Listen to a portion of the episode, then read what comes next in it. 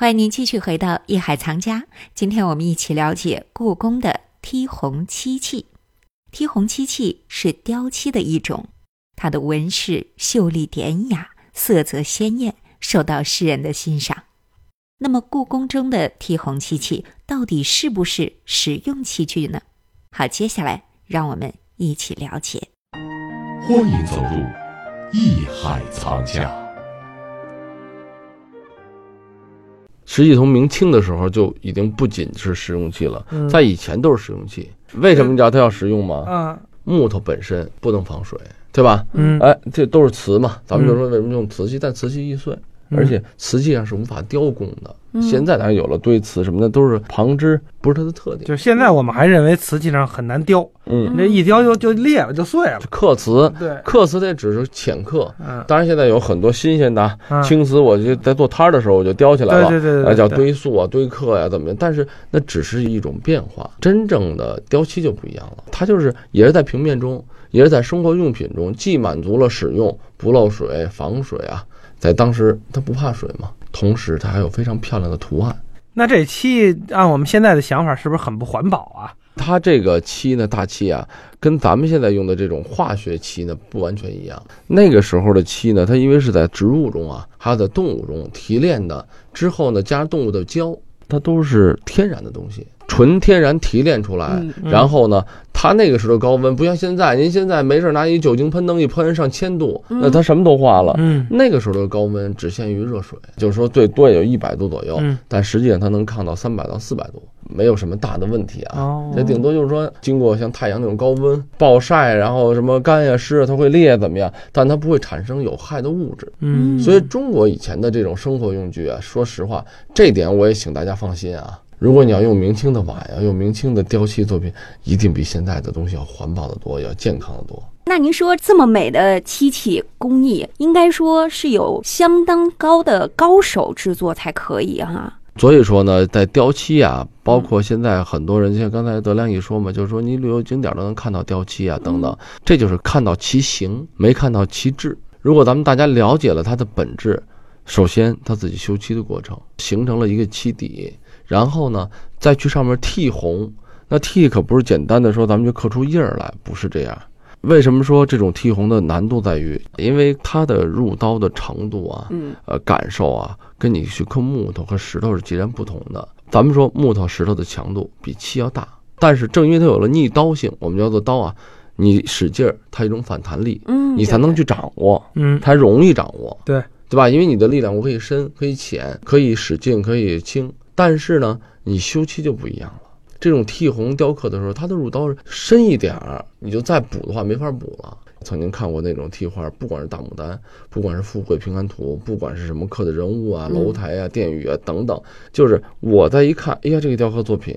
开始不觉得怎么样，那不就是一个雕刻吗？浮雕作品，因为我自己还刻章呢，我觉得我可以刻。但是对于这种材料的时候，你就会发现不是那么简单的。啊，我小时候刻印章啊，没有什么条件的时候，后来我说那我也得刻呀，我拿橡皮刻、胶皮刻，嗯我甚至刻玉，我的什么石头、什么材质，只要我能弄动刀都敢刻。但是你就发现，在橡皮上刻印章非常难，为什么？橡皮很软，它就有弹性啊。对，嗯你就没有那个刻不出来那种味儿，你就只能什么在橡皮上刻。如果大家有经验的话，你只能刻成一条一条了，它没有刀口，刀口很整齐，这个整齐的程度让你难以想象。但是你只能给它剃下来，然后各种角度就变成切，而不是刻。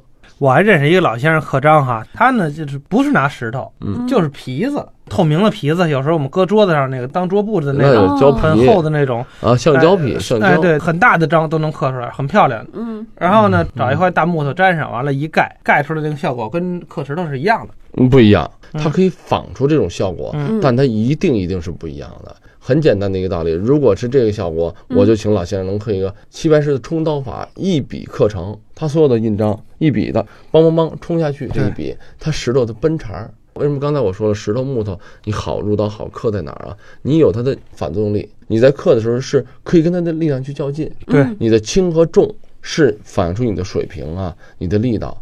但是要刻胶皮绝对不是，用不了多大的力量。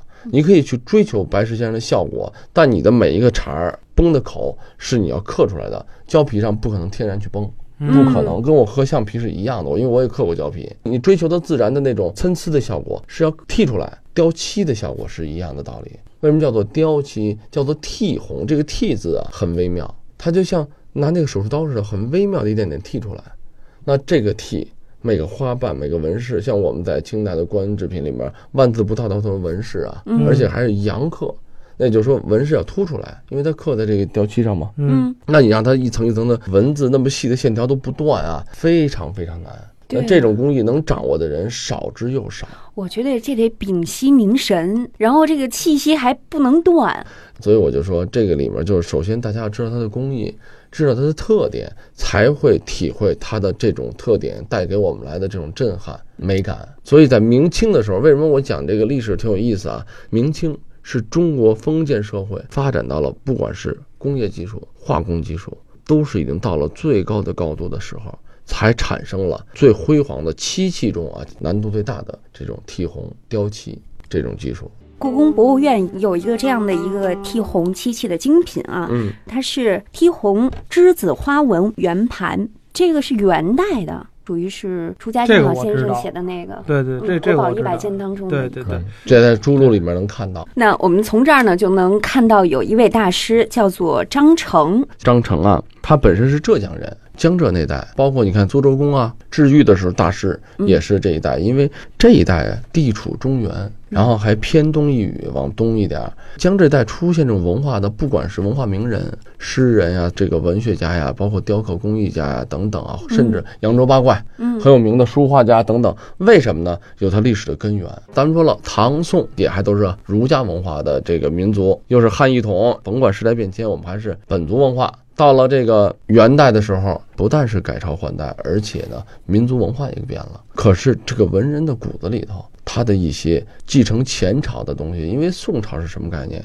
从《清明上河图》以前咱们讲过，它就是一个手工业。那个时候宋代的两大的文明的，就是说它的首都，一个就是开封，嗯一个就是杭州，而且尤其南宋嘛，咱们就这么说，元灭南宋。那这个南宋当时以前的政治、文化、经济中心是在杭州，也就那个时候，江南的那些文人墨客呀等等啊，他们的手工业。本身地方也很富饶，大家就说有了这种闲心雅致呢，同时呢就开始对这种技术啊、技巧啊、艺术的东西研究得很透彻，而且把生活当中所有的东西全都艺术化。国不昌则艺不精。因为什么？嗯你在打仗的时候啊，你不会拿手艺去挣钱，你还是锻炼身体，跑得快点吧，对吧？对，对，所以说呢，那当然大家吃饱了，就跟咱们现在的也来说，为什么咱们现在的收藏市场这么火爆？咱们还是说实话，这个国家太平了，社会上钱多，大家不是太为这个肚子的事儿发愁了。什么买什么什么也买不起。正因为有了这个东西，大家对技术上的东西、对艺术的东西、对思想的东西去重视了。